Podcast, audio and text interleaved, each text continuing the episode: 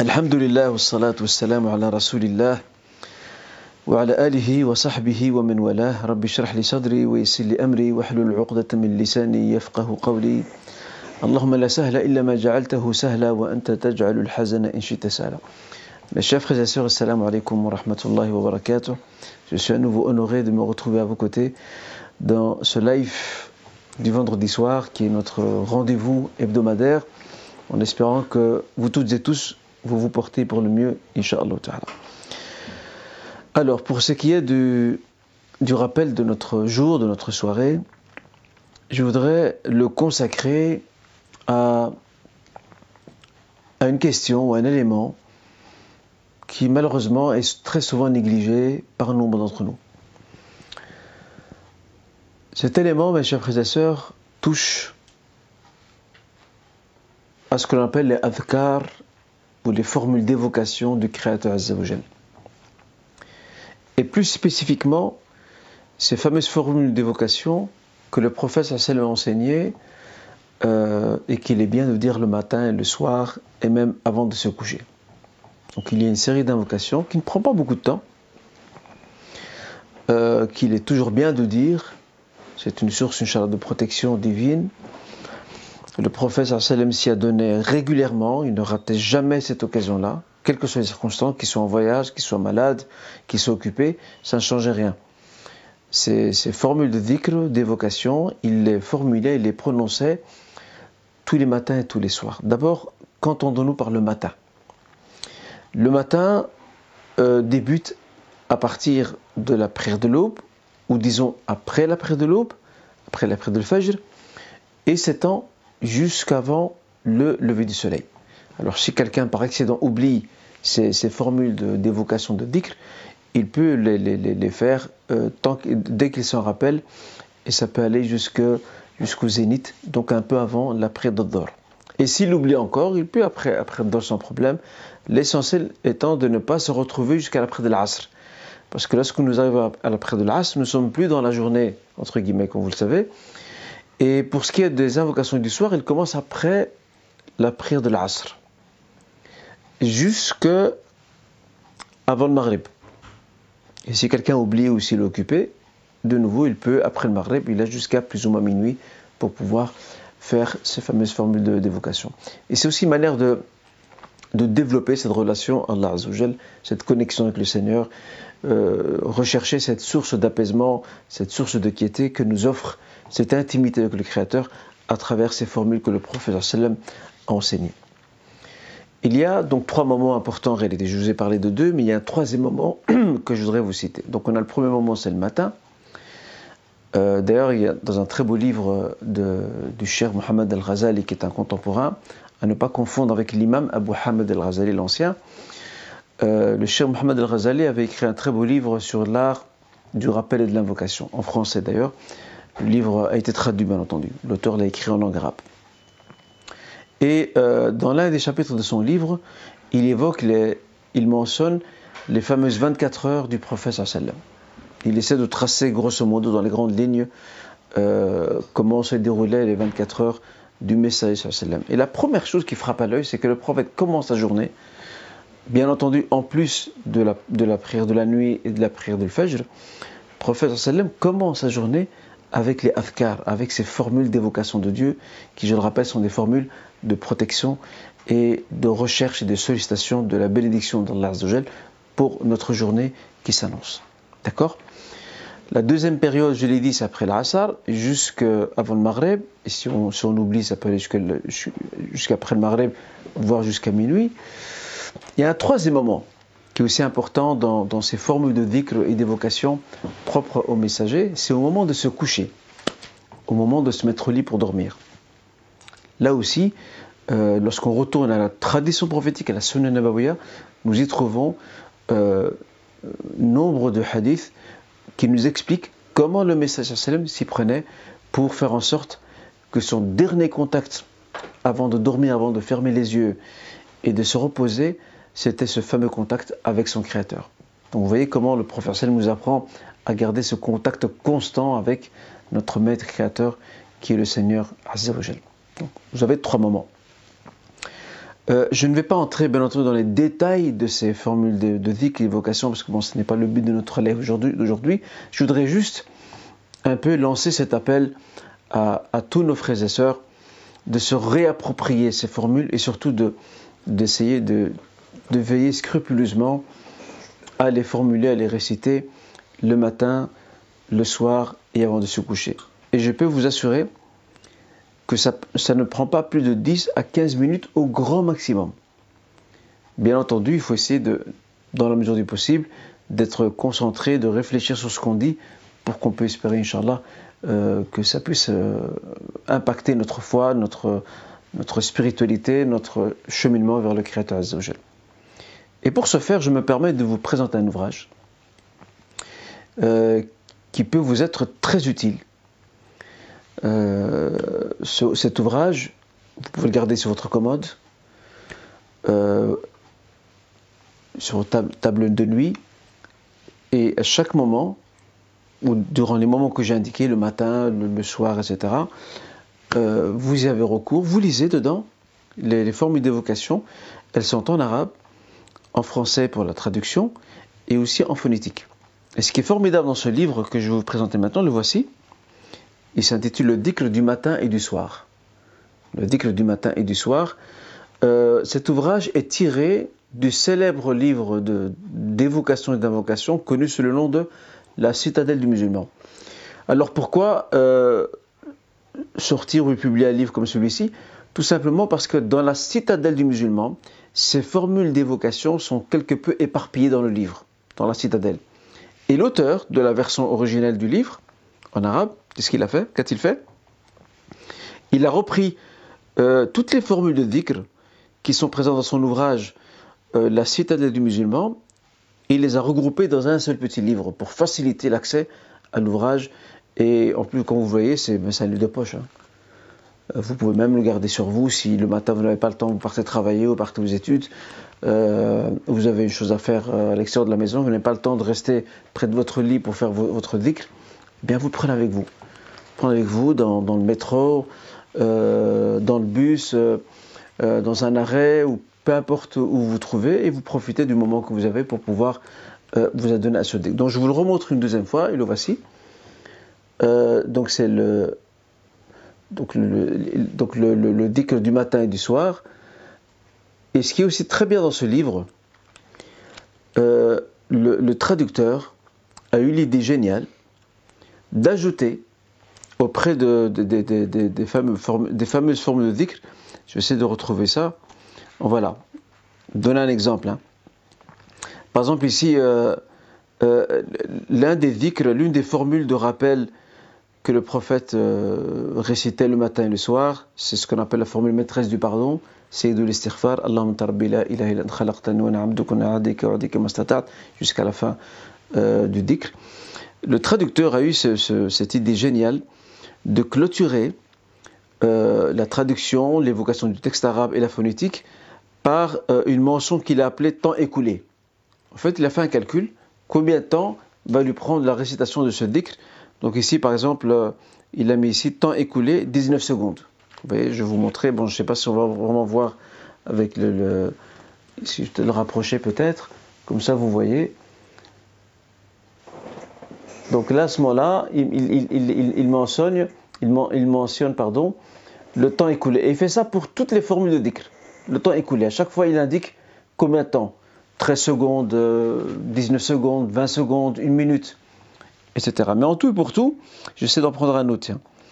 Euh, par exemple, ici, le prophète euh, nous invite à, répéter une formule ici. Euh, Allahumma inni amsayt ushhiduka wa ushhidu hamalat arshika wa malaikataka wa jami'a khalqika annaka anta Allah la ilaha illa ant wahdaka la sharika lak jusqu'à la fin. Euh, quatre fois. Et le traducteur a, mis ici temps écoulé 57 secondes. Donc de nouveau, je vous le montre ici, comme ça vous voyez. Donc 57 secondes.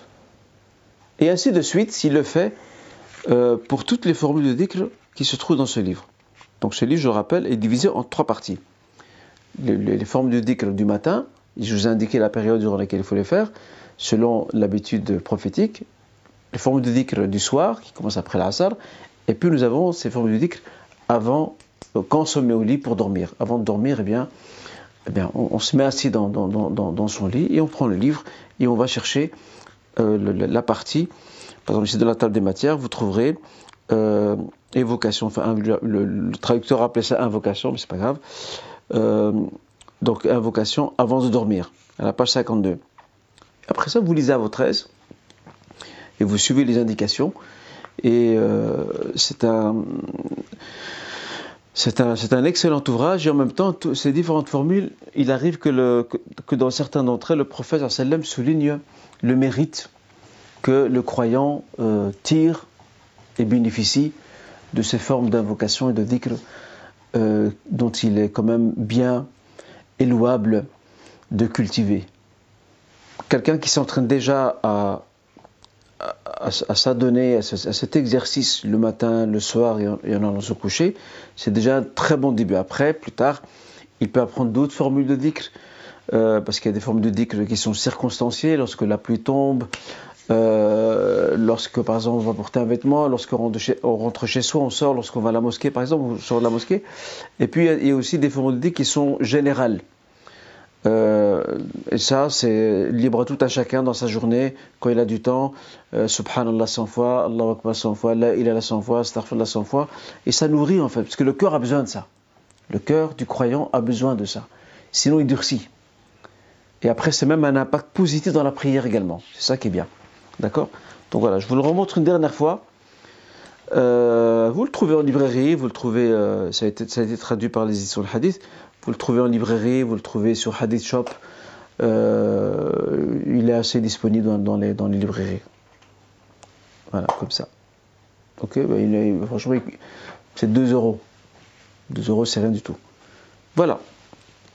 Alors, maintenant, la question du jour. La question du jour, mes chers frères et sœurs, je voudrais la consacrer à euh, une très belle habitude qui doit être la nôtre et que nous avons, hélas, euh, parfois ou souvent, ça dépend, tendance à négliger. Cette belle habitude, c'est celle de la lecture. Étonnamment, le premier verset qui était révélé au prophète Mohammed euh, lorsqu'il était dans la grotte de Hira, il avait 40 ans, c'était le début de sa mission. Les premiers versets qui ont été transmis et révélés ne touchaient pas la foi, ne touchaient pas la prière, ne touchaient pas aux jeunes, ne touchaient à aucune prescription euh, qui, lui euh, ou qui lui sera transmise ultérieurement. Premier verset, c'est Iqra li. Iqra bismi khalaq. Lis au nom de ton Seigneur qui a créé toutes choses. Dans la sourate euh, que vous connaissez certainement, la sourate l'adhérence et l'alaq. La lecture, mes chers frères et sœurs, c'est un très beau sport. Ça peut vous étonner que j'utilise mon sport, oui, c'est un sport euh, euh, mental, intellectuel, qui demande une certaine rigueur, une certaine discipline. Il y a, j'ai connu des frères qui me disaient à l'époque, euh, on n'aime pas lire. On a bien écouté, mais on n'aime pas lire.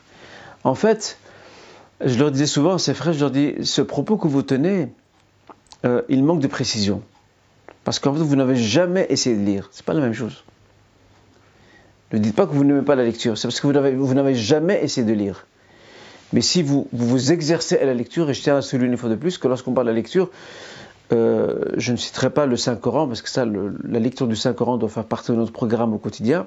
Si quelqu'un peut chaque jour lire une page ou deux pages, c'est excellent, c'est déjà beaucoup. Moi, je parle ici de, lecture, d'ouvrages, qu'ils soient profanes, qu'ils soient religieux, tout ce qui peut nourrir notre connaissance, développer notre intelligence, développer notre, notre sens de la nuance, ce qui manque aujourd'hui énormément chez beaucoup de gens. Nous ouvrir aussi, la lecture est une fenêtre ouverte sur le monde. C'est une fenêtre ouverte sur le monde, vous découvrez d'autres cultures, d'autres façons de penser, d'autres façons de réfléchir qu'on ne partage pas nécessairement, mais le simple fait de lire et de comprendre les autres, c'est déjà un immense pas en direction de l'humanité que nous offre la lecture. Parce que souvent les gens les plus fermés, quelle que soit leur, origine, confession, etc., ce sont souvent, très souvent, je ne dis pas tout le temps, hein, ce sont très souvent des gens qui ne lisent pas beaucoup. Ou alors qui lisent un, on va dire, euh, un, genre de livre bien, précis. Ou alors ses intentions depuis le début ne sont pas bonnes. Donc il est déjà habité euh, et miné, corrompu par des a priori, par des préjugés. Et de ce fait, il ne va lire que les ouvrages qui confortent ses préjugés. Mais la lecture, si elle a un avantage, c'est que en plus de cultiver, en plus de, développer, en plus d'enrichir notre vocabulaire, euh, nos formes stylistiques. Moi, je me rappelle quand j'étais quand j'étais quand j'étais en primaire, j'étais j'étais médiocre en orthographe. J'étais très très médiocre en orthographe et grammaire. J'étais nul, pardonnez-moi le terme. Euh, lorsque le prof nous, nous, nous, nous, faisait des dictées, j'avais souvent des, des, notes catastrophiques en dictée. Mais avec le temps, subhanallah, quand je suis entré dans l'adolescence, j'ai commencé à lire beaucoup. Et bon, je ne vais pas revenir sur l'histoire, comment j'ai découvert la lecture, chose que je n'aimais pas avant, il faut le dire en passant. Euh, et bien, je me suis retrouvé, mes chers frères, premier de classe, tout le temps premier de classe, en français. Et à l'époque, j'étais fils d'immigrés, c'est pas comme maintenant. Maintenant, bon, on est à la quatrième génération, moi j'appartiens à la deuxième génération, mes parents sont venus du Maroc, donc c'est des immigrés. Aujourd'hui, on ne parle plus de nous d'immigrés, nous sommes des citoyens de, ce pays. Mais là où je veux en venir, c'est que ça étonnait mes professeurs à l'époque. Ils étaient étonnés. Un fils d'immigré euh, qui maîtrise mieux le français euh, qu'un belge de souche. Ça les étonnait. certains même m'ont demandé Qu'est-ce que vous faites? Je leur dis Rien, je, lis. Vous lisez quoi? Ben, Je lis un peu de tout. Des livres d'histoire, philosophie, géographie, euh, religion, je touche un peu à tout. Et ça les étonne, ça les étonne. Euh, à une époque, et ça je le dis en passant, je glisse un petit message, à une époque où euh, on faisait en sorte, c'était une politique assez paternaliste, on faisait en sorte que les enfants des immigrés, il faut les envoyer dans des sections professionnelles. Ils ne sont pas faits pour les cours généraux, scientifiques, euh, littéraires, etc. mais ça, c'est encore une autre affaire. En fait, c'était un peu la, la, théorie de dire ton père est ouvrier, tu termineras ouvrier comme lui, ce qui n'est pas vrai. Alhamdulillah, moi-même et beaucoup d'autres euh, frères et sœurs aussi de, ma génération ont réussi à démentir cette théorie et à, prouver le contraire. Alhamdulillah, nous avons fait des études, nous avons bien réussi. Euh, euh, et, tout ça, je reviens de nouveau à la, question de la lecture. La lecture ouvre de nombreuses raisons et non seulement se cultive, comme de l'expression on, dort en étant moins bête. Il faut que nous soyons des apprenants permanents. La lecture nous apprend. Et c'est là que j'ai envie de donner un conseil. Lorsqu'on lit, euh, il ne faut pas lire que des livres littéraires. Euh, les livres littéraires, les romans, moi aussi je lis des romans, j'aime bien les romans. Mais euh, il ne faut pas que les lectures littéraires dominent toutes mes lectures. Parce que généralement, en lecture littéraire, on est moins concentré. Parce que c'est une histoire qui est racontée, c'est un fait qui est évoqué, euh, le, romancier, s'il est talentueux, ben il, va, avoir l'art de, scénariser l'histoire, euh, de décrire le décor, le lieu, etc., et les personnages. Euh, il faut aussi diversifier ses lectures, lire un peu tout. Et on peut avoir des penchants, c'est normal. On peut avoir des inclinations pour certains types de lecture, certains champs de la connaissance, au détriment d'autres. C'est tout à fait normal et on ne peut pas être expert dans tous les domaines. Mais je pense que il faut casser cette barrière qui est entre nous et la lecture. Et c'est une chose malheureusement qu'on ne trouve pas beaucoup dans nos familles. Dans beaucoup de nos familles, je pense que vous avez tous fait l'exercice, lorsqu'on entre dans, nombre de demeures chez nous, c'est rare qu'on trouve une bibliothèque. À moins qu'on ait affaire à un étudiant ou une étudiante. Là, pour les besoins des études, euh, le frère ou la sœur étudiant va trouver qu'il a une étagère ou sur son bureau il y a des livres, un dictionnaire, des livres pour les besoins de Mais il se peut que ce frère ou cette sœur ne lit jamais. Et, si elle, est amenée à lire, elle ne, lira, ou il ne lira que euh, les ouvrages euh, en lien avec son cours et sa formation. Mais une fois que c'est terminé, on coupe court avec la lecture. Ce qui est très dommage, sachant que euh, je ne suis pas passéiste, loin de, là, mais c'est bien de tirer des leçons de, notre passé, de notre histoire, sachant que nous avons porté le flambeau de la civilisation, quand je dis nous, c'est bien sûr les musulmans, pendant plus de mille ans pendant plus de mille ans. Et l'une des raisons de, cette posture avant-gardiste sur laquelle étaient notre, nos prédécesseurs, c'est leur passion pour le savoir et pour la lecture, et pour l'écriture aussi. Donc il y a un début pour tout, et je, vais Inch'Allah terminer là-dessus. Il y a un frère que je connais très bien, euh, il me disait, moi je n'aime pas la lecture. Il dit, moi j'aime bien écouter, les, voilà, soit écouter ou visionner des vidéos, etc., mais lire, non, c'est pas mon truc. Ben, Alhamdulillah, un jour, j'ai découvert à ma grande surprise que le frère avait acheté une liseuse. C'est déjà un bon pas. Il avait acheté une liseuse et il avait des livres numériques qu'il a également acheté en ligne. Et il a commencé à lire. Il m'a fait découvrir pas mal de, titres. J'en connaissais certains, d'autres je ne les connaissais pas. Et après, il a pris goût. Il a pris goût et puis il est passé au livre papier. Et euh, machallah, maintenant c'est quelqu'un qui ne peut plus lâcher un livre de sa main. Dernier point que je voudrais euh, évoquer, c'est aussi notre rôle à nous, en tant qu'acteurs euh, communautaires, d'encourager les familles, les jeunes à lire, et aussi c'est le rôle des parents également. Le rôle des parents. où sont les parents dans notre communauté qui prennent leurs enfants dans une bibliothèque? À part les emmener à la foire ou au parc, c'est bien, il n'y a pas de problème. Mais pourquoi ne pas les emmener à la bibliothèque? Pour qu'ils découvrent c'est quoi une bibliothèque? Comment s'organise une bibliothèque? Comment les livres sont agencés? Pourquoi les gens lisent? Même si le, parent, euh, en question n'est pas nécessairement un grand lecteur. Le simple fait de connecter ses enfants, sans les forcer bien sûr, de les connecter à la lecture. Et, en même temps, j'ai envie de dire qu'un parent qui donne l'exemple à ses enfants, un parent qui chez la maison, ses enfants le voient, très souvent un livre, un livre en main, Inch'Allah, il y a de fortes chances que ces enfants grandissent avec l'amour de la lecture et l'amour du livre. Moi, j'ai connu des, frères, des amis, euh, qui, lorsqu'ils étaient plus jeunes, n'étaient pas nécessairement des lecteurs, mais leur papa avait une bibliothèque à la maison. Et ces enfants, ces frères en tout cas, pour ceux que je connais, voyaient souvent leur papa lire. Et sur une heure, le soir ou en début de matinée ou une heure le week-end, en tout cas un certain moment clé, c'est un rituel. Ils trouvaient leur père ou même des fois leur mère assis ou assise en train de lire. Et ça, ça impacte les enfants parce qu'ils voient leur propre C'est comme la prière, c'est la même chose. Dans un foyer où les enfants ne voient jamais leurs parents prier, ben, c'est normal qu'eux aussi ne vont pas prier. Mais en revanche, s'ils voient leurs parents prier, Inch'Allah, ça les poussera à faire de même. Donc c'est une, une, c'est une habitude c'est un rituel qui est transmissible, pas seulement par l'exhortation, mais aussi par l'exemple. Voilà ce que je voulais dire, Inch'Allah, par rapport à la lecture. C'était la question du jour.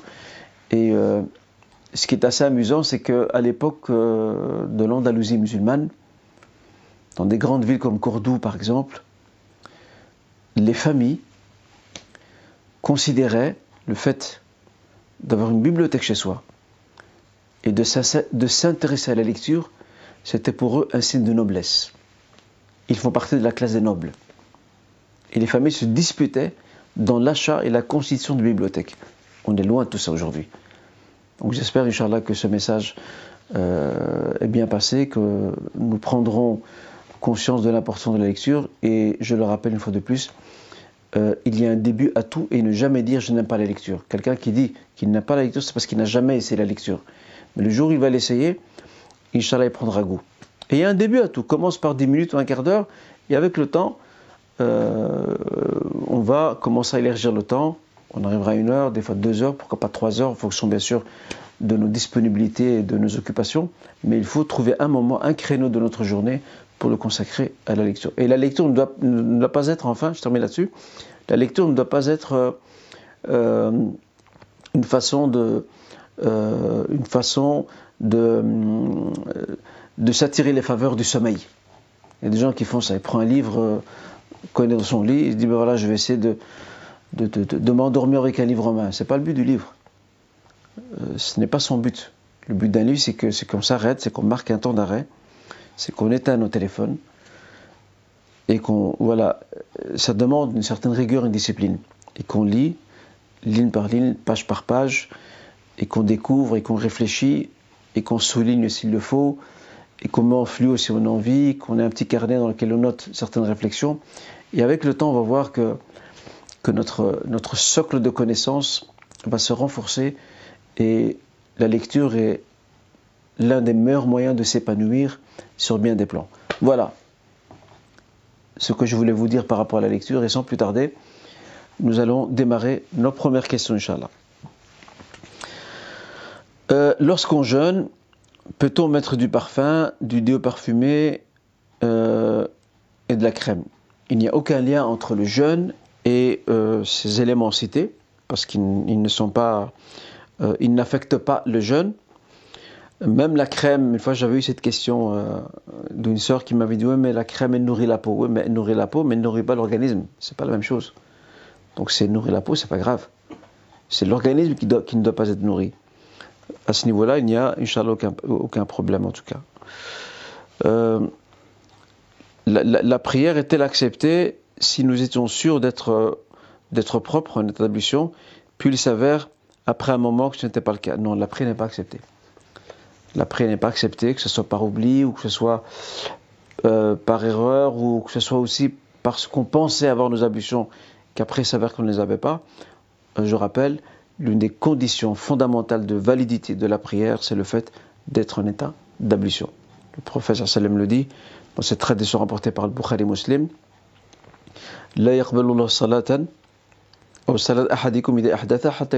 Dieu n'accepte pas la prière de l'un vous qui n'était pas en état de, pureté jusqu'à ce qu'il fasse ses ablutions.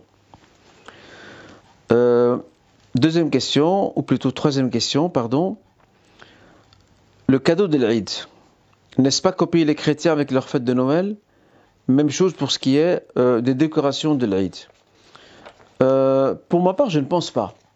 Je ne pense pas. Il ne faut, pas oublier que nous vivons dans une contrée qui n'est pas musulmane, euh, qui, a, aussi ses propres fêtes, ses propres traditions, qui sont souvent, très souvent pas religieuses, sont souvent, sont souvent des traditions culturelles, sociales. Et au contraire, euh, le fait de fêter le rite, mais de manière très fade, euh, juste de sabrer notre famille, mais sans mettre en valeur la fête, après ça, l'enfant, il va à l'école, il voit que ses camarades de classe euh, non musulmans, le jour de Noël, ils ont reçu des cadeaux, etc. On les emmène je ne sais où. Après, je ne dis pas qu'il faut chaque fois imiter les autres, ce n'est pas le sens de mon propos, mais là où je veux en venir, c'est qu'il n'y a pas, islamiquement parlant, religieusement parlant, il n'y a rien qui interdit d'offrir des cadeaux le jour de l'Aïd euh, ou de décorer la maison le jour de l'Aïd. Ça entre dans, tout simplement dans, dans, dans des habitudes euh, sociales, culturelles, euh, tout simplement. Et ça, ce n'est pas propre à nos contrées ici. Dans de nombreuses contrées musulmanes, lorsque l'Aïd approche, les rues sont décorées. Les rues sont décorées, on met des, des ballons, comment dire, à chaque coin de rue, il y a, comment dirais-je, des sortes de rubans qui sont mis.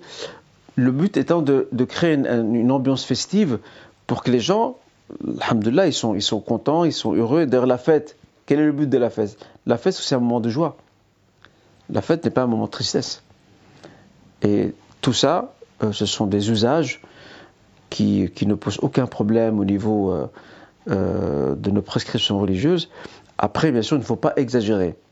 Il ne faut pas exagérer, il ne faut pas non plus euh, euh s'adonner à des dépenses outrancières euh, dans, les décorations, mais c'est aussi, à mon point de vue, une, belle façon, une belle manière de faire aimer nos fêtes, celle de fin de Ramadan et celle de la fête du sacrifice, de la faire aimer auprès de, des nôtres, auprès de nos enfants, de nos proches, et qu'ils puissent grandir avec l'amour de ces fêtes-là, qui font partie de notre dîne. Donc il n'y a pas de, ce n'est pas vraiment de limitation, Inch'Allah. Est-ce vrai qu'on ne peut pas jeûner un samedi seul, mais avec vendredi ou dimanche? Alors, on va essayer de, bien comprendre cette question. Nous avons un hadith rapporté par euh, Tirmidhi, Abu Daoud ibn Majah et d'autres parmi les auteurs euh, des classiques de la tradition prophétique. Euh, hadith authentique, bien entendu, dans lequel le messager dit, sallam, il dit La.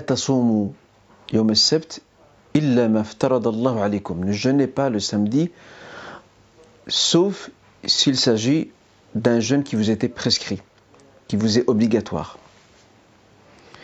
Effectivement, jeûner le samedi seul euh, est déconseillé. Bon, on, nous ne devons pas être littéralistes, il n'y a pas d'interdiction, mais c'est que ça reste quand même déconseillé. C'est macro. Et euh, je rejoins tout à fait le frère ou la sœur qui a posé la question. Effectivement, il faut faire précéder ce jour, euh, le samedi par un vendredi par exemple, ou jeûner le samedi et le dimanche. Donc soit on jeûne vendredi, samedi ou samedi, dimanche. Maintenant, on va faire attention à la parole prophétique Illa alaykum, sauf ce que le Seigneur vous a prescrit, ce qui vous est obligatoire. Euh, cette formule utilisée par le prophète sallam a deux significations.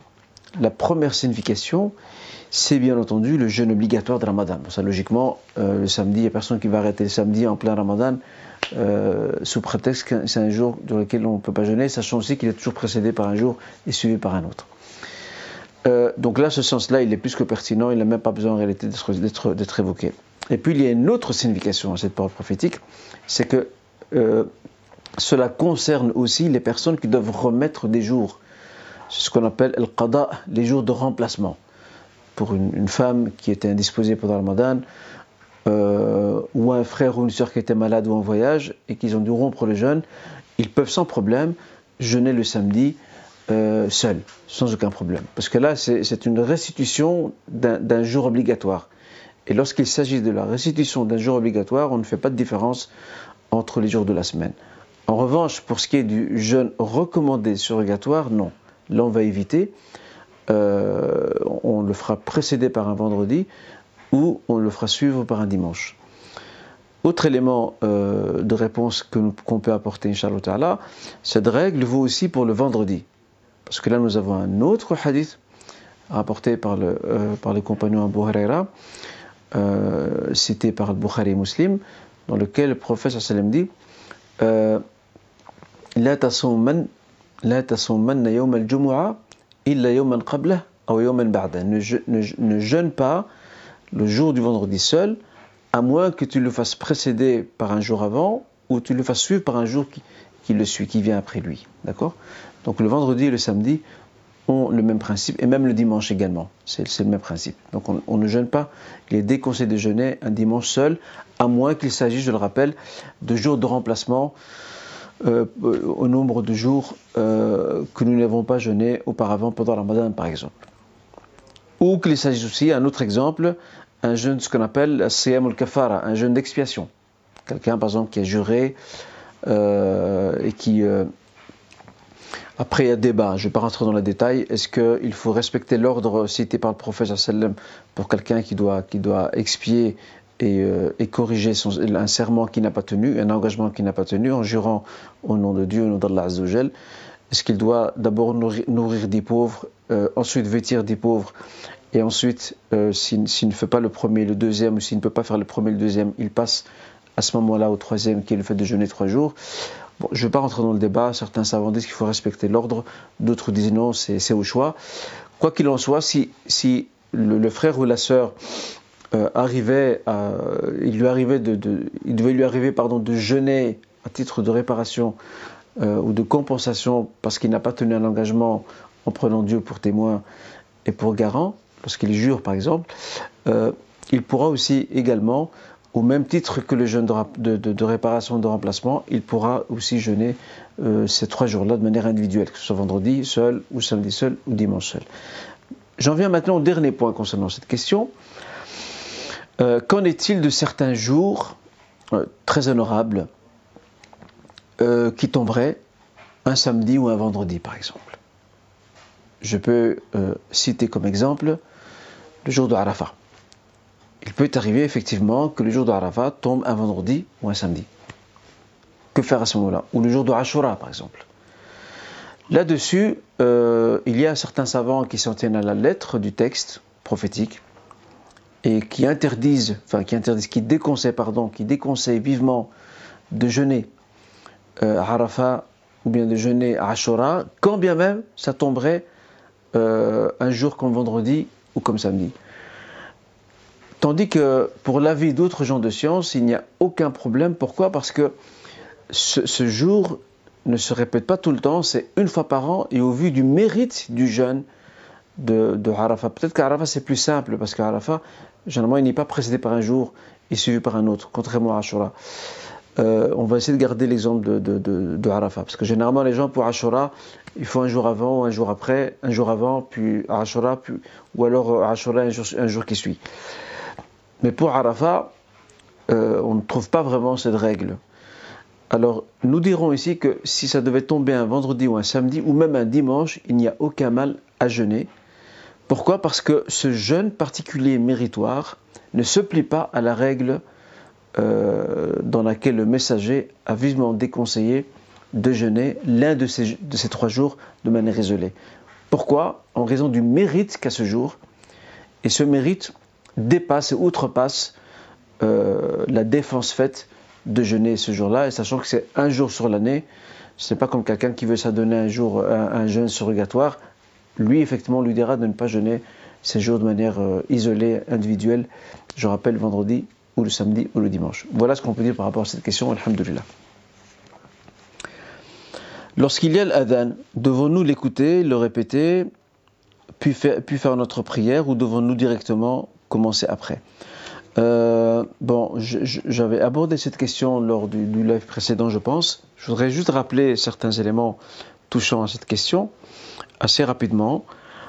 Pour ce qui est de l'adhan à la mosquée, si nous sommes à la mosquée, nous attendons que le mu'adhin termine le adhan. Et une fois qu'il termine, il y a des invocations d'usage à dire à ce moment-là, et puis on enchaîne euh, la prière de rak'at avant d'entamer la prière en commun avec euh, l'imam. En revanche, si le adhan, euh, nous l'entendons chez nous à la maison via une application ou via euh, le net par exemple, un site, bien sûr, écouter l'adhan et, euh, répéter donc les formules après, le mu'adhin comme le suggère la sunna prophétique ne pose aucun problème, mais c'est vrai qu'il est bien d'écouter de, l'adhan jusqu'à la fin, et puis après ça, directement, on démarre notre prière sans aucun problème, Inch'Allah Voilà ce qu'on peut dire à ce sujet. Wallahu a'lam. Euh, sixième question. Euh, maintenant que je sais lire l'arabe, dois-je lire le Coran en arabe sans le comprendre, vu que je ne parle pas l'arabe, ou lire la traduction du Coran en français? Ici, deux précisions importantes à apporter. D'abord, la traduction française elle porte bien son nom. Donc la traduction française du Coran porte très bien son nom. Très souvent, nous l'appelons essai de traduction. Donc la traduction d'un Coran, ce n'est pas le Coran lui-même. Alors si quelqu'un vous dit, oui, j'ai lu dans le Coran français, ça, ce n'est pas le Coran. Le Coran, il est en langue arabe. Ça, c'est une traduction. Donc là aussi, faire attention au niveau de, la, formulation de la chose. Quelqu'un veut parler d'un verset qu'il a lu en français, il dira, j'ai lu dans la traduction du Coran d'un tel ou d'une telle. Là, euh, ce qu'il dit est correct. Mais on ne dit pas j'ai lu le Coran alors qu'il est lu en français. Le Coran, euh, le nom Coran, Al-Qur'an, ne s'applique que sur le texte originel, l'arabe. Ça, c'est le premier élément. Deuxième élément. Maintenant que le frère ou la sœur, Alhamdulillah, a appris l'arabe, euh, il y a des Corans aujourd'hui avec un vis-à-vis arabe-français le frère ou la soeur peut très bien lire une page en arabe, vu que maintenant, alhamdulillah, il ou elle sait euh, lire l'arabe, et en même temps voir la traduction. Et ça, c'est la meilleure chose à faire, de manière à comprendre euh, ce qu'on lit. En temps, et en même temps, ce qui est intéressant dans cette méthode, c'est qu'on enrichit même notre vocabulaire. Et, on commence à mieux comprendre le texte arabe, parce que de ce que disait le frère ou, la soeur, il, disait, ou elle disait, que, que maintenant, il ou elle sait lire l'arabe mais ne le comprend pas, ne comprend pas la langue. La traduction française est là pour aider à comprendre le texte originel.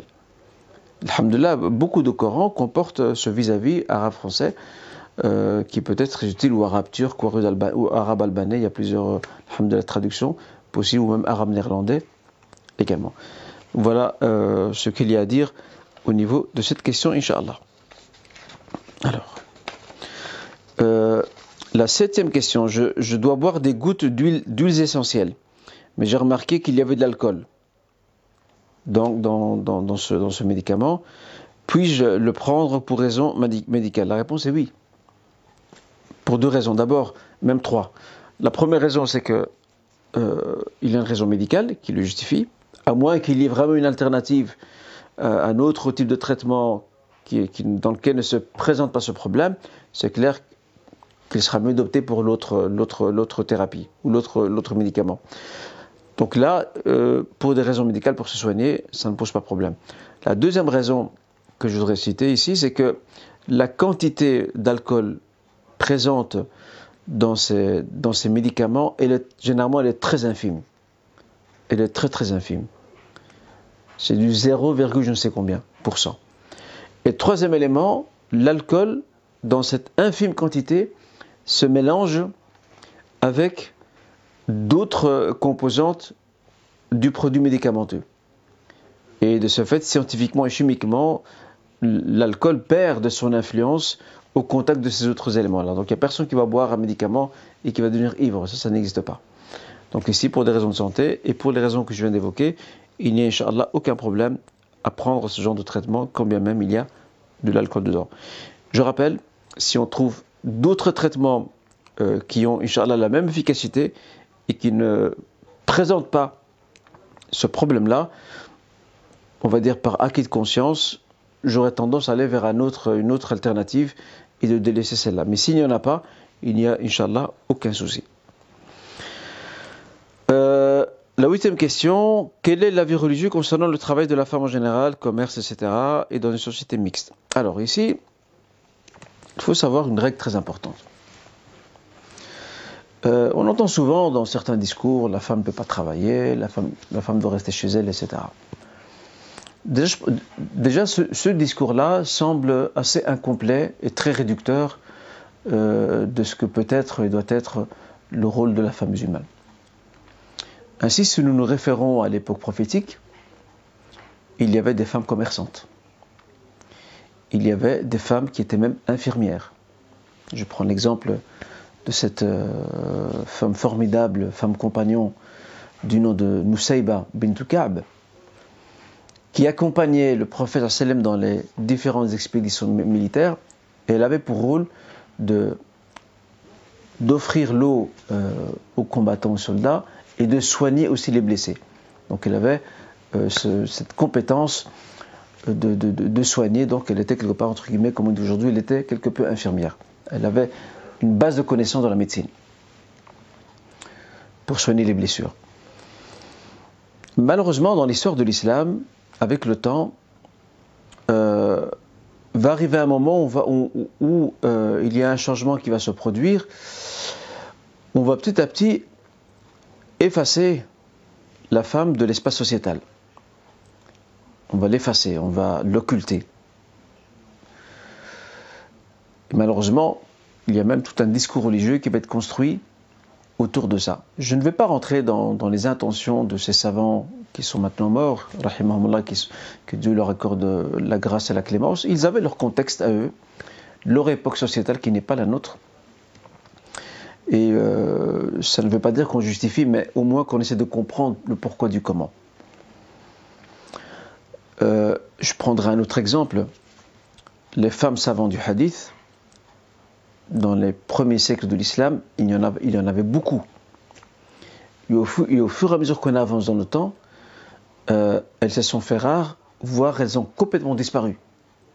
À un moment donné, dans l'histoire de l'islam, à une certaine période, il n'y avait plus de femmes savantes dans le hadith. On ne cite plus de femmes savantes dans ce domaine. Euh, tout comme même dans d'autres domaines aussi. Elles ont complètement disparu. Et ça, c'est aussi le poids, le poids des, on va dire, le poids des traditions, des coutumes, de la culture, hélas aussi cautionné par, un vernis religieux qui vient conforter euh, cette orientation qu'a pris la société. Alhamdulillah, aujourd'hui, avec euh, la, scolarisation, c'est peut-être pas le cas pour nos parents nous. Euh, beaucoup de nos mamans, en tout cas pour ce qui est de ma génération, beaucoup de nos mamans, ne savaient ni lire ni écrire elles n'ont pas eu cette chance et cette opportunité d'aller à l'école. même aussi beaucoup de papas aussi, malheureusement. Alhamdulillah, les temps ont changé depuis l'indépendance.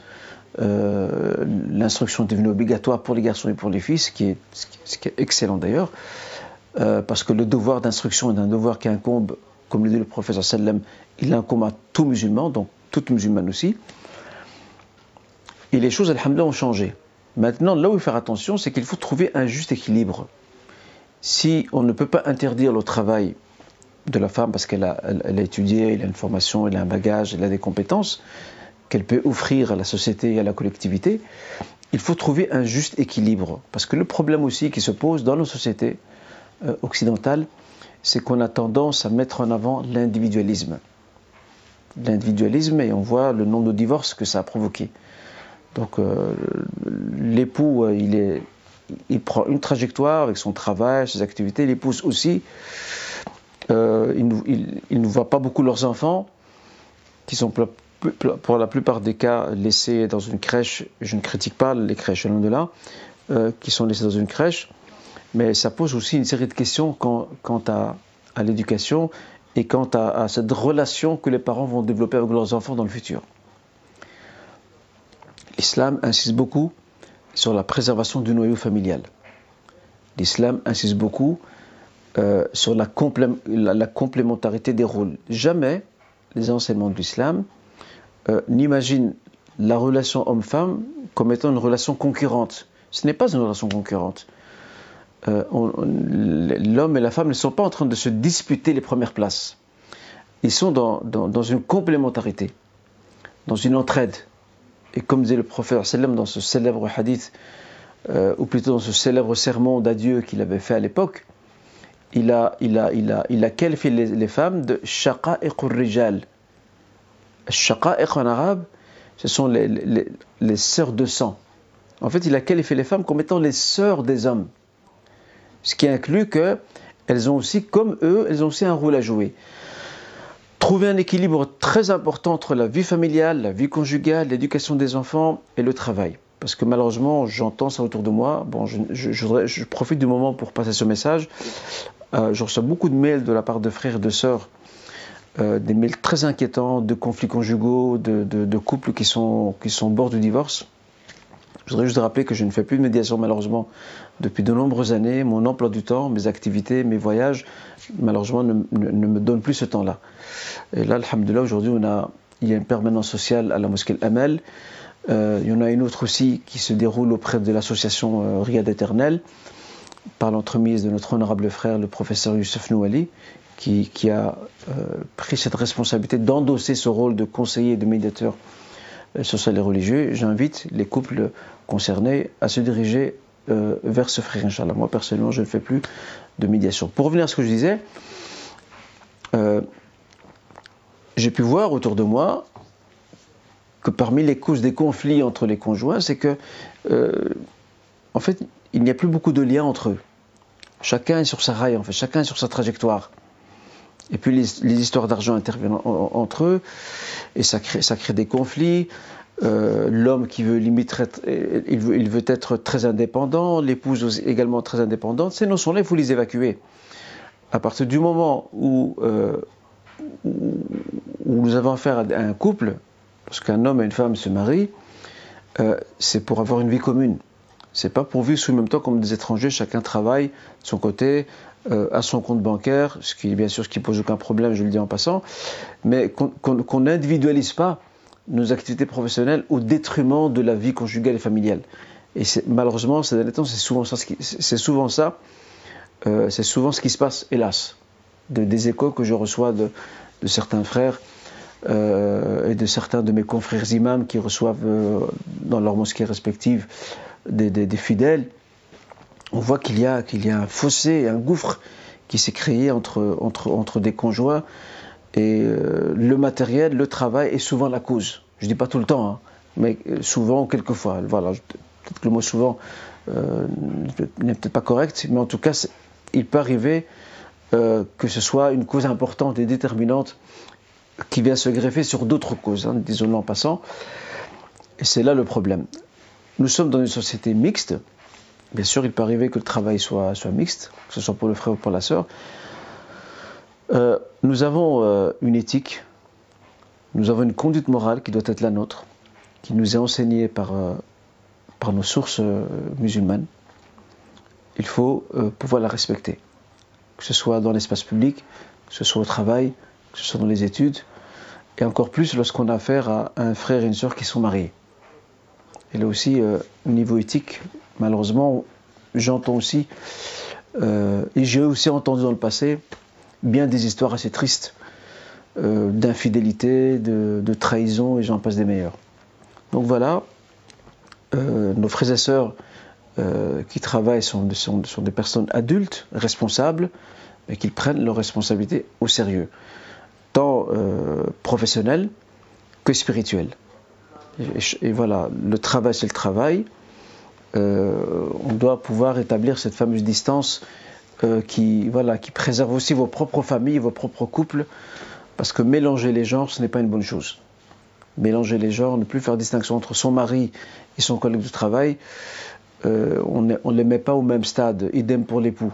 Il ne met pas au même stade, au même niveau, son épouse et sa collègue de travail. Sa collègue de travail, c'est dans le cas du travail. Quand il sort du travail, euh, il a une épouse qui l'attend ou le contraire. Voilà. Euh, bien sûr, je ne dis pas qu'il ne faut pas garder des relations euh, sociales, si, mais toujours cadré par notre éthique pour éviter justement les, euh, ces fameux conflits et ces déchirures et ces divorces qui sont très très nombreux malheureusement au sein de la communauté. Voilà ce que je peux dire par rapport à ça. Mettre en avant son éthique dans le relationnel et le professionnel est un atout fondamental pour préserver sa propre vie conjugale et familiale et trouver un juste équilibre, Inch'Allah, entre tout ça. Voilà. Après, la, question de ce que l'épouse euh, doit ou peut travailler, ça c'est, une question qui se règle entre conjoints. Ça se discute entre eux. les conjoints s'accordent entre eux s'il y a nécessité ou non à ce que l'épouse travaille. Mais ça arrive des frères disent non, moi je préfère que mon épouse, euh, si on a des enfants, qu'elle s'occupe de notre foyer, qu'elle élève nos enfants. Ça, c'est des, arrangements internes. Personne n'a le droit de s'immiscer dans, ce genre de questions-là. Mais je peux comprendre que certaines sœurs qui ont des compétences, elles veulent les mettre à contribution de la collectivité. Islamiquement, rien ne s'y oppose, mais à condition que tout ça soit quelque peu cadré, Inch'Allah.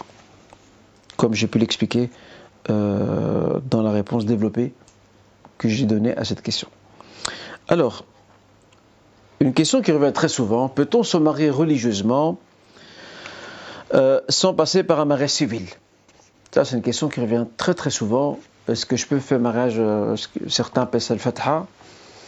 Euh, déjà, la récitation de la fatiha n'est pas une tradition prophétique. Et je serais vraiment curieux que, certains frères honorables nous produisent un texte prophétique fondé où on voit le prophète sallam réciter la Fatiha à chaque fois qu'il sait l'union euh, de couple à son époque. Et, Dieu sait combien le prophète a marié des hommes et des femmes compagnons à son époque. Ils sont très nombreux. Pourtant, on n'a pas de trace où le prophète lisait la Fatiha à la fin euh, de l'union. Euh, ça, c'est une chose. Deuxième chose, au risque de déranger certains et d'embêter certains, le passage par le marais civil est fondamental il est fondamental. Alors si maintenant le plus long verset du Saint-Coran, le verset 282, c'est le plus long du Saint-Coran, qui se trouve également dans la sourate la plus longue du Coran, qui est la sourate la vache, al-Baqarah. Ce verset, c'est le, en arabe on l'appelle Ayatul Mudayana, le verset euh, de la contraction de dette. Dans ce verset, le Seigneur Azzawajal invite ceux qui prêtent ou qui empruntent à prendre des témoins et à notifier ça pour éviter les conflits. Vous imaginez À mettre par écrit le montant de la dette ou le montant de, la somme empruntée ou, prêtée, le délai et deux témoins qui retrouveront leur nom sur ce document. J'ai déjà cité dans des livres précédents, je vous avais évoqué qu'un frère, que Dieu le récompense, avait sorti un cahier euh, il se trouve sur Amazon d'ailleurs, un cahier, il appelait ça le cahier de dette. Parce qu'aujourd'hui, il y a des, parents qui décèdent et dont leurs enfants ne sont même pas au courant que leurs parents sont endettés. Ou qu'ils auraient prêté même de l'argent à autrui. Mais ce carnet de, dette est très important. Pourquoi je parle de ce verset, le verset de la contraction de dette, Ayatul Mudayana Si le Seigneur Azzawajal insiste, s'il insiste pour que l'emprunt et le prêt soient notifiés et comprennent pour cette transaction de témoins, que dire dans le cas du mariage? Dans le mariage, c'est pire. Parce que là, c'est de l'argent. L'argent, on perd, demain, on le récupère. Mais le mariage, c'est pire. Parce qu'un mariage qui n'est pas notifié officiellement, euh, et que demain il y a un conflit ou que monsieur disparaît et laisse son épouse enceinte, comme j'ai à l'époque où je travaillais au Merkez, on a eu plein de sœurs qui sont venues chez nous. Beaucoup de sœurs. Et je n'exagère pas, beaucoup de sœurs sont venues enceintes. Et où est votre mari, chère sœur? Il a, disparu. Comment ça, il a disparu? Oui, il a disparu, je ne sais pas où il est. Et où est sa famille? Je ne sais pas. Sa famille, elle, refuse de me répondre. Euh, votre mari, euh, avez-vous essayé de le joindre? Il a changé de numéro. Vous voyez Et la sœur, voilà, elle est enceinte, il n'y a personne pour. Euh, il a personne pour défendre et, et, plaider pour sa cause. Donc il y a beaucoup de dérives dans ces formes de mariage religieux sans document officiel. il y a même un membre du Conseil européen de la fatwa qui se trouve à Dublin, qui avait émis euh, un, avis, religieux dans ce sens-là en France. Il est imam en France. Et moi, j'estime qu'il a raison. Lui, il a été très loin. Lui, il a dit il est interdit. Lui, il a carrément, dit il est interdit de procéder à un mariage religieux islamique sans mariage civil. Pour lui, dans sa réflexion, et je vais vous dire c'est quoi le, motif sur lequel il a construit son raisonnement, pour lui, si ce couple se marie sans être marié civilement, avoir une preuve de leur mariage, il dit ils sont dans l'illicite. C'est fort hein, comme, propos. En fait, cet honorable imam n'a fait qu'appliquer un principe qui était cher à l'imam Malik. C'est ce qu'on appelle le principe, le principe de précaution. C'est à savoir que si une pratique religieuse quelconque, qui à la base, initialement, elle est licite, elle est permise, comme c'est le cas pour le mariage. Mais si elle conduit vers des dérives, on peut la bloquer et l'interdire de manière formelle. Tant qu'il n'y a rien qui vient protéger ce mariage-là, comme c'est le cas pour les documents civils. Et je ne vous parle pas de ceux qui magouillent parce qu'ils veulent, ils veulent faire, ils veulent, euh, comment dirais-je, euh, euh, se soustraire à l'imposition, au système fiscal. Ça, c'est des magouilles. Des fois, je, me demande, dans ce cas, pourquoi ces frères et ces sœurs se marient? Pourquoi vous mariez dans ce cas? C'est tout une question d'argent. Pourquoi vous mariez-vous? Dans ce cas, restez célibataire, chacun reste dans son coin. Et à ce moment-là, effectivement, euh, vous, ne risquez pas d'être taxé. Pas comme quand vous êtes unis. Mais dans une société, nous avons des droits et des devoirs. Et aussi, nous qui vivons dans, ces, contrées, nous avons aussi un engagement moral. Et ça, n'est pas propre à nous, musulmans. Ça, ça vaut pour n'importe quel citoyen d'un pays. Et cette règle de notifier un mariage euh, de manière officielle, c'est pas seulement ici. Même les pays musulmans font la même chose. Dans les pays musulmans, tu ne peux pas aller te marier avec un imam dans une mosquée ou, à la maison. Euh, ça ne se fait pas. Il faut passer par une autorité euh, officielle qui, elle, va sceller l'union et délivrer un document. Parce que derrière ce mariage, il y a des droits. Et c'est souvent la femme qui est perdante dans l'histoire. C'est très souvent elle qui est perdante. Je voudrais vous présenter un livre ici qui va quelque peu étayer ce que je dis.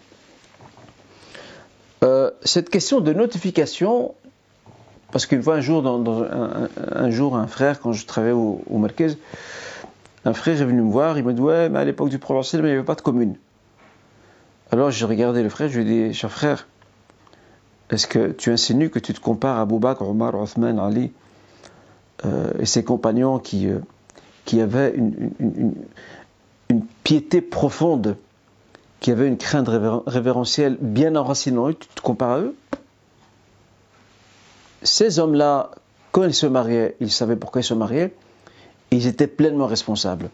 Alors que nombre de nos jeunes aujourd'hui, le mariage est devenu un jeu pour eux. Ils se marient, demain il n'a plus envie. Donc je dis à ce frère, ne te compare pas à ses compagnons. Tu n'es pas Abou Bakr, tu n'es pas Omar, tu n'es pas Othman, tu n'es pas Ali.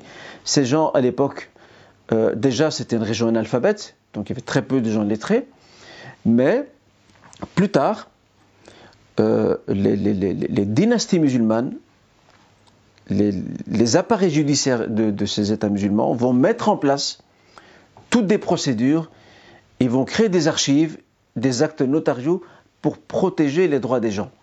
Et parmi ces actes notariaux, ou si vous voulez, ces documents officiels, il y avait celui du mariage. Donc pas, ça ne date pas d'aujourd'hui, ça ne date pas de, nos communes euh, ou de l'état civil euh, moderne d'aujourd'hui.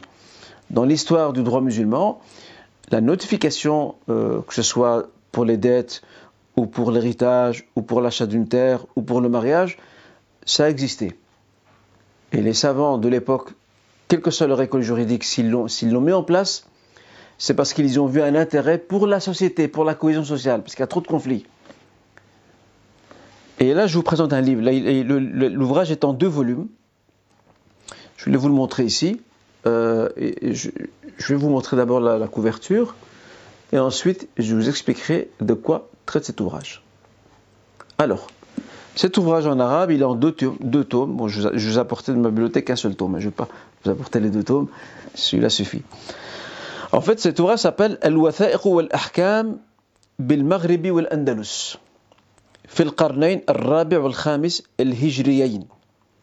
Donc les documents et, la jurisprudence euh, ou les sentences judiciaires qui étaient d'application au Maghreb et en Andalousie durant les deux siècles du 4e et 5e de l'Égypte.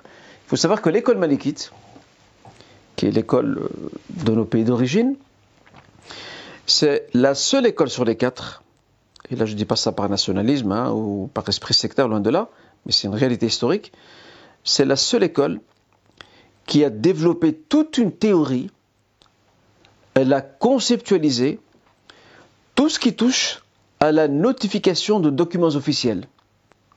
Elle a mis en place toute une jurisprudence, tout un protocole, toutes des règles pour s'assurer que les droits des gens, des familles, des individus, des sociétés soient préservés.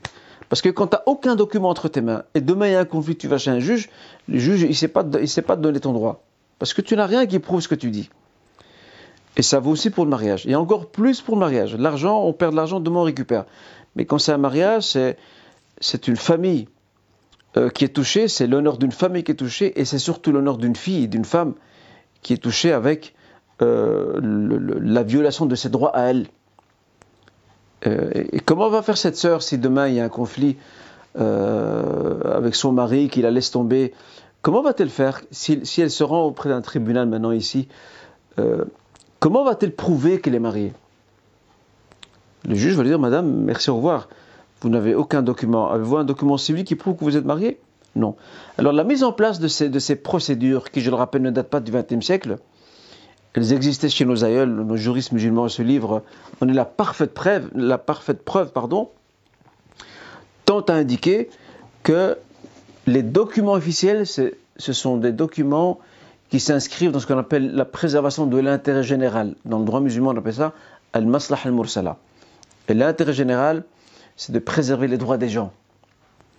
Et que les gens ne soient pas victimes de duperies, d'arnaques, euh, de, comment dirais-je, d'atteinte à leur personne morale, physique, etc. D'accord? Euh, Voilà ce qu'il y a à dire par rapport à ça. Et, j'espère, Inch'Allah, que ce point est, plus que clair. Inch'Allah. Alors, j'en viens maintenant à la dernière question. Je ne vous cache pas, elle est assez anecdotique d'ailleurs, la dernière question. Très anecdotique. Euh, mais je même vous la citer. Hein. C'est la dernière question, c'est la dixième. Comment les morts, écoutez bien la question, la assez amusante, comment les morts passent-ils leur temps dans leur tombe? Ça c'est une question assez anecdotique, assez insolite. Alors, je dirais à mes frères et sœurs qu'il y a plus important à rechercher. Nous faisons encore partie du monde des vivants et aujourd'hui, ce qui nous intéresse, c'est les vivants. Et c'est nous, qui sommes encore de ce monde et qui peuvent encore œuvrer pour notre réussite et notre salut dans cette vie et dans l'autre. Ça, c'est la première chose. Cependant, ceci ne nous empêche pas d'apporter quelques indications au sujet de cette question. D'abord, je commencerai par le, le premier élément. Il faut bien distinguer entre la vie qui est la nôtre ici-bas, qui est une vie matérielle, et la vie intermédiaire dans l'attente qu'on appelle El Barzakh.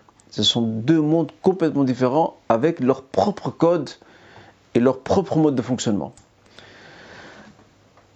Euh, le mort, contrairement à nous, enfin je pense même pas, je pense nous aussi on ressent la même chose, pardon, le mort ne sent pas le temps passer. En fait, ou plutôt, il voit le temps passer très vite, pardon. Il voit le temps passer très très vite. Tu vois comme le dit le, Seigneur dans le Coran, il dit concernant les morts, C'est comme le jour où ils verront le moment de la résurrection, ils ont pensé en fait qu'ils n'ont passé dans cette tombe que le temps euh, d'une matinée ou d'une soirée. Ou d'une soirée ou d'une matinée. Euh, la notion du temps euh, chez les morts n'est pas tout à fait la même que la nôtre, quand bien même nous on voit que, les, jours, les journées, les semaines, les mois, les années passent vite. Mais pour les morts, ça passe encore plus vite. Ça passe encore beaucoup plus vite pour eux que pour nous. Ça, c'est le premier élément. Deuxièmement, les morts euh, ne s'ennuient pas dans leur tombe. Je rappelle parce que ce ne sont pas les, mêmes, euh, euh, comment dirais-je, nous n'avons pas les mêmes perceptions des choses. Quelqu'un ici peut s'ennuyer, mais la notion d'ennui, n'existe pas dans la tombe. Parce que c'est, je rappelle, c'est un monde qui fonctionne avec ses propres règles. Al barzakh. D'accord? On a quelques informations qui indiquent euh, d'abord que celui à qui Allah a accordé ses grâces, eh ben, sa tombe c'est comme un jardin de paradis. Il se, réjouit et il est pressé de rejoindre l'au-delà. D'autres que Dieu nous en préserve, Ya Rab, eux, leur tombe c'est un fossé de l'enfer. Euh, s'ils pouvaient s'échapper de cet enfer et courir, euh, ils l'auraient fait, mais ce n'est pas possible. Ils sont prisonniers de leur tombe. Déjà, ça c'est le premier élément. deuxième élément, c'est que, et là on a, un hadith authentique qui indique que, euh, qu'en certains moments les âmes communiquent entre elles. Les âmes communiquent entre elles, par exemple les nouveaux morts, euh, ceux qui sont déjà dans leur tombe interrogent les, arrivants comment avez-vous laissé un tel ou une telle? Voilà, mais, les morts ne savent pas ce qui se passe sur Terre. Ils ne sont pas renseignés par les nouveaux morts, d'accord? Les anciens morts, euh, quand les nouveaux arrivent, ceux qui vont se faire enterrer, ben ceux qui sont déjà dans leur tombe ne savent pas ce qui se passe euh, sur Terre. Ils ne sont pas au courant, ils ne suivent pas l'actualité des événements qui se déroulent sur Terre, d'accord? Euh, Alors il y a un autre élément aussi. On dit que les âmes se visitent entre elles, qui se rencontrent il y a des savants comme l'imam Ibn al-Qayyim qui, a cité cet élément-là, mais on n'a pas de source. On n'a pas vraiment de source. je suppose qu'ils ont peut-être dû déduire ça euh, de, ce récit prophétique où le prophète parle de, d'âmes qui accueillent d'autres âmes qui viennent d'arriver, euh, de, nouveaux défunts, et, les anciens morts interrogent les nouveaux morts. Euh, comment avez-vous laissé un tel ou une telle? Voilà, c'est tout ce qu'on a comme information. Et pour nous, c'est pas très important. Euh, cette question n'est pas très importante, bon, tout le respect qu'on peut euh, accorder à celui ou celle qui, se posera ce genre de questions. Le plus important, c'est de se préoccuper de son propre sort ici-bas et savoir où on veut aller après. C'est ça le plus important. Voilà, mes chers frères et sœurs, je termine là-dessus. J'espère en tout cas que ces questions ont été bénéfiques, ou plutôt ces réponses ont été bénéfiques et profitables. Que Dieu nous accorde un savoir utile, qui nous éclaire par celui-ci qui nous élève en degré, qui nous rend davantage pieux et vertueux dans cette vie. Et je vous donne rendez-vous, Inch'Allah, au prochain live, vendredi prochain. Barakallahu passez une bonne soirée, un bon week-end, et à très bientôt, Inch'Allah. Salam alaikum wa rahmatullah.